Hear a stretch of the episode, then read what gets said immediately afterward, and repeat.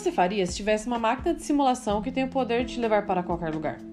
Na animação adulta da Netflix, Midnight Gospel, Clancy é um garoto que entra em um simulador de universos defeituosos para entrevistar os mais variados e estranhos seres para o seu programa. Midnight Gospel possui uma atmosfera psicodélica pela exuberância criativa em muitos dos seus elementos visuais narrativos.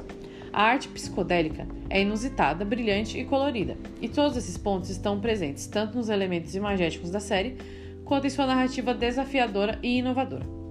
Muito mais do que uma animação surreal, a série muitas vezes viaja na sua filosofia psicodélica em conversas. No primeiro episódio, Clancy entrevista o presidente, que também é conhecido como o Homem de Óculos do planeta Terra 4169, onde ocorre um apocalipse zumbi. Clancy e o presidente estão na varanda do Palácio Presidencial. Enquanto conversam, várias coisas acontecem ao mesmo tempo.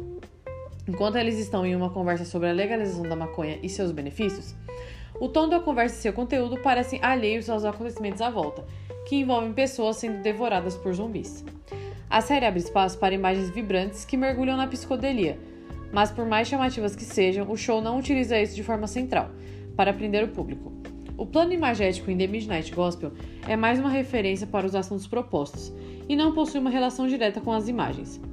Ao vivenciarmos a combinação do visual e o áudio, logo percebemos que estamos vendo uma entrevista do plano auditivo, como se fosse de fato um podcast, enquanto no plano imagético, as histórias dos personagens tomam um outro rumo imprevisível e sem relação direta com o tema trabalhado.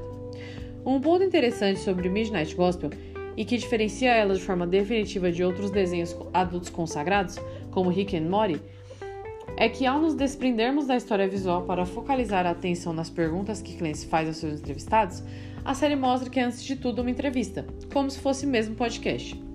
Nota-se também uma diferença temática da discussão do primeiro episódio da série para os seguintes: o presidente de um país em meio a um apocalipse zumbi e dois dos personagens principais discutem sobre o consumo de drogas, muito possivelmente como estratégia para deter o público, tendo em vista que foi lançado no dia 20 de abril de 2020, ou seja, 4 e 20, que trata-se de uma expressão referente ao horário em que costuma-se fazer uso da maconha. A data é também a mesma do aniversário de Trussell, dublador de Clancy.